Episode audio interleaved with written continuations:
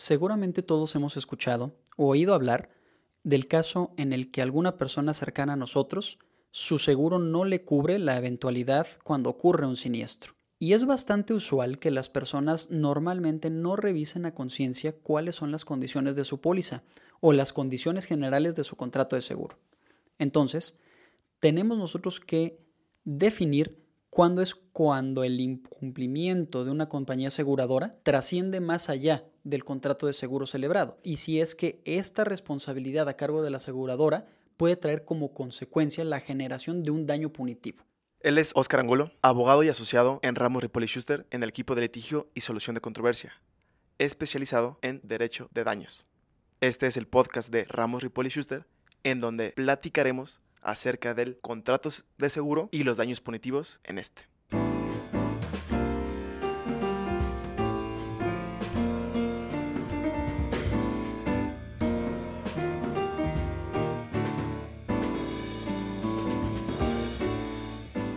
Oscar, la primera pregunta que te tengo que hacer es, ¿qué son los daños punitivos? Pues mira, los derechos punitivos nacen en Estados Unidos y aquí los acogió nuestra Suprema Corte como el derecho a una justa indemnización. ¿Qué es el derecho a una justa indemnización? Pues bueno, lo que se busca con los daños punitivos son tres fines primordiales. El primero, que se resarce el daño que la persona sufrió con motivo del negligente actuar de otra persona, primordialmente empresas. Las sentencias más famosas de daños punitivos y las que más con, más, con mayor frecuencia se generan son en contra de grandes empresas y grandes conglomerados. El segundo fin que persigue es ver los deseos de la víctima de justicia satisfechos. Es decir, que se dé cuenta que quien le causó ese daño realmente está resintiendo económicamente ese actuar. Es decir, a quien hizo daño le está costando. Y el último fin que persiguen es un fin disuasivo, es decir, que esta persona que ocasionó el daño ponga todas las medidas necesarias para que no lo vuelva a generar en el futuro en contra de cualquier otra persona. De igual manera, es disuasivo para todas las demás empresas en general, particularmente las que se dediquen al mismo ramo. Es como si el Poder Judicial les dijera, todos ustedes Vean lo que sucede cuando hacen algo como lo que esta persona acaba de hacer. Es un llamado de atención para todas las personas que pudieran estar en el mismo sector. Precisamente. Lo que se busca con los daños punitivos es disuadir cualquier acto negligente o de falta de cuidado o que implique una culpa grave a cargo de las empresas o incluso un malicioso actuar por parte de estas empresas mencionaste que los daños punitivos se originaron en Estados Unidos. En México ya existen los daños punitivos. ¿Se pueden reclamar o se han reclamado en México? Es una pregunta bastante interesante la, que haces. La respuesta es, hasta el momento no se tiene dato de una demanda donde efectivamente se hayan reclamado específicamente daños punitivos. Sin embargo, los daños punitivos fueron condenados por parte de la Suprema Corte de Justicia en un caso en 2014. Y sobre este caso, déjate platico los antecedentes rápidos. En una cadena de hoteles bastante famosa en, México e incluso internacionalmente, en el año 2013, un grupo de vacacionistas se hospedó en este hotel en Acapulco. Usando uno de los kayaks en un lago artificial en el interior del complejo turístico, se voltea el kayak y para sorpresa de todos, eh, resulta que el lago estaba electrificado porque una bomba, que se, una bomba sumergible, no había tenido mantenimiento, estaba defectuosa y ocasionó que se electrificara todo el lago. ¿Qué ocasionó esto? Que bueno, una de las personas que cayó al, al lago artificial, pues terminara por fallecer debido a la electrocución, ¿no? Entonces, los papás de esta persona demandan a la compañía hotelera por daño moral. Y lo que terminó resolviendo la Suprema Corte es que dentro del concepto de daño moral encuadran los daños punitivos. Y es precisamente la Corte la que define cuál es el fin perseguido con los daños punitivos.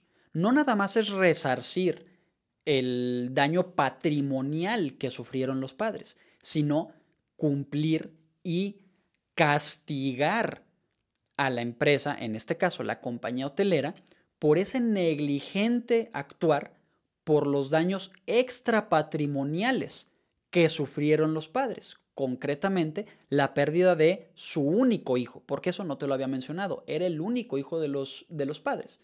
Entonces, así es como llegan los daños punitivos a, a México. Y Oscar, ¿cómo aplican los daños punitivos en contratos de seguro? Es una excelente pregunta, Fernando. Partiendo de la base de lo que comentamos al principio, que la Corte ha definido los daños punitivos dentro del derecho a una justa indemnización, es hacer, tenemos que hacer una especial mención que la propia ley de instituciones de seguros y fianzas ya contempla un mecanismo indemnizatorio a favor de los asegurados cuando su compañía aseguradora determina declarar improcedente una reclamación, la cual judicialmente se le condena a su cumplimiento. Entonces, al punto al que yo quiero llegar es que los daños punitivos dentro del derecho a una justa indemnización pueden incluirse y deben incluirse dentro de la indemnización correspondiente que debe de recibir el asegurado con motivo del incumplimiento injustificado a cargo de la aseguradora. Es decir, cuando yo tengo contratado un seguro, llámese de coche, de gastos médicos mayores o de vida, se actualiza un siniestro que yo tengo amparado en mi póliza y la aseguradora determina no cubrirlo, entonces yo debo de reclamar no solo la indemnización de la que habla la ley, sino incluso una indemnización por daños punitivos. Sobre esto me genera la duda de que generalmente todas las pólizas de seguro viene por lo menos un monto, un monto determinado que en caso de ser procedente tu reclamación es lo que te van a pagar. ¿Cómo entonces poder exigir más allá de eso o más allá de lo que la propia ley te indica? Es una muy buena pregunta, Fernando, y creo que conviene hacer mención que no siempre y no en todos los casos nosotros podremos reclamar daños punitivos con motivo de un incumplimiento en un contrato de seguro por parte de la aseguradora. Para hacer procedente el reclamo de daños punitivos, siempre necesitaríamos acreditar la malicia de la aseguradora al momento de expedir la póliza. Es decir, poder acreditar que la aseguradora, a sabiendas de que esa póliza no sería cumplida en caso de que se actualizara un siniestro, de igual manera lo expidió. Entonces, lo que se tiene que definir es si la aseguradora en concreto actuó mal desde un principio. Precisamente. Tenemos que recordar que el contrato de seguro, por disposición expresa de ley, es un contrato de buena fe. Y ahora, para dar un mejor entendimiento de este actuar malicioso de la aseguradora que mencionábamos antes, tenemos que aterrizarlo en un caso concreto. Por ejemplo, es bastante común que cuando uno solicita una expedición de un seguro de vida o un seguro de gastos médicos mayores, adicionalmente al cuestionario famoso donde te preguntan si padeces algún tipo de enfermedad o algo, se te practiquen estudios médicos. Entonces, cuando se te practican estudios médicos, la aseguradora posiblemente tiene hasta mayor conocimiento de tu estado de salud que tú mismo. Entonces, ¿qué sucede cuando la aseguradora te practica estudios médicos? se da cuenta que tú tienes un padecimiento, vamos mencionando, por decir algo, hepatitis C, y no te hace ninguna mención respectiva a la hepatitis C. Tú en tu cuestionario específicamente dijiste, yo no padezco hepatitis, porque no lo sabías. Y entonces la aseguradora jamás te muestra los resultados. Guarda para sí los resultados de esos estudios clínicos y te expide la póliza. No te hace una exclusión específica para hepatitis y el día que tú, vamos pensando, es un seguro de, vida y el asegurado fallece con motivo de la hepatitis C y sus consecuencias, la, la aseguradora determina que como tú le ocultaste ese padecimiento, entonces ella no está obligada a cubrirte. Que en realidad no sería ocultado para ella porque ella ya lo tenía de su conocimiento. Exactamente. Incluso la propia ley sobre el contrato de seguro dispone expresamente que las aseguradoras se encuentran impedidas para hacer valer esa cláusula de exclusión cuando ellas mismas conocían o debían conocer ese hecho que falsamente, según ellas, les declararon, en este caso, ellas debían de saber que padecías hepatitis. ¿Por qué? Porque ellas mismas practicaron, los, los, estudios médicos y aún así decidieron expedir la póliza. Entonces, recordando, el contrato de seguro es un contrato de buena fe. Entonces, esa buena fe siempre se presume. Pero cuando tú acreditas esta mala fe a cargo de la aseguradora, entonces estamos acreditando una malicia, una malicia real, una malicia palpable a cargo de la aseguradora que, en mi opinión, desde luego que debe ser objeto de condena de daños punitivos, porque, como lo mencionamos con anterioridad, lo que se busca con los daños punitivos es disuadir a las aseguradoras, en este caso concreto, de llevar a cabo este tipo de actos maliciosos.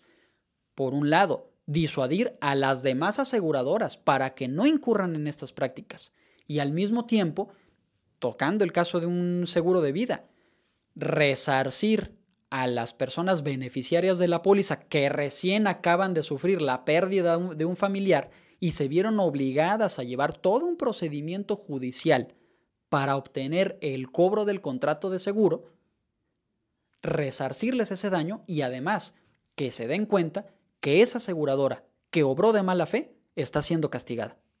Y también mandar el mensaje a otras aseguradoras para que no hagan lo mismo. Precisamente, como lo mencionábamos al principio, lo que se busca con los daños eh, punitivos es disuadir. Disuadir no nada más a futuro a la empresa responsable de que siga incurriendo en esas prácticas, sino disuadir a todas las demás del ramo es decir, a todas las aseguradoras que estén operando en el país, lo que sucede cuando incurren en una de estas malas prácticas, sabiendo que les va a costar y que les va a costar caro. Entonces tú mencionaste que para la posibilidad de reclamar estos daños punitivos es indispensable demostrar que la aseguradora actuó con malicia desde un inicio. La pregunta sería, ¿cómo demostrarlo? Pues mira, Fernando, lo primero que tenemos que decirle a quienes, a quienes nos estén escuchando es que siempre documenten toda la información que envíen y que reciban de parte de, la, de las compañías aseguradoras. Siempre que una compañía aseguradora te solicite, tocando el caso que hemos venido mencionando, solicite estudios médicos, por ejemplo, te van, a te van a dar a ti una orden y esa orden tú la debes de conservar. Siempre hay que guardarla. Y con posterioridad a eso, si ocurre el caso en que no te cumplan una póliza de seguro y crees que puedes encuadrar en un supuesto de daños punitivos porque la aseguradora te engañó al momento de contratar, desde luego tienes que buscarnos. Tienes que buscar eh, un abogado competente que pueda armarte tu caso y sobre todo que pueda decirte si efectivamente estás en un supuesto de daños punitivos, a efecto de que tampoco te vendan espejitos y tampoco quieran darte falsas ilusiones esperando que un contrato de seguro te va a volver millonario, porque tampoco es el caso. En Ramos Ripoli Schuster contamos con un amplio equipo con vastos conocimientos donde ya se han llevado exitosamente reclamos en contra de compañías aseguradoras. Por lo tanto, los invitamos a que se acerquen a nosotros a efecto de que podamos asesorarlos y en su caso explicarles su caso, exponérselos y plantearles las mejores alternativas para obtener el reclamo justo y correspondiente. Y ahora pensando por el lado de las aseguradoras, ¿qué pueden hacer ellas? Como lo mencioné, en nuestro equipo también tenemos una amplia experiencia en derecho de seguros. Por lo tanto, también invitamos a las compañías aseguradoras a que se acerquen con nosotros a efecto de que podamos asesorarlas con el propósito de que implementen políticas internas, con el propósito de que eviten incurrir en cualquier tipo de acción que pudiera derivar en un reclamo de daños punitivos.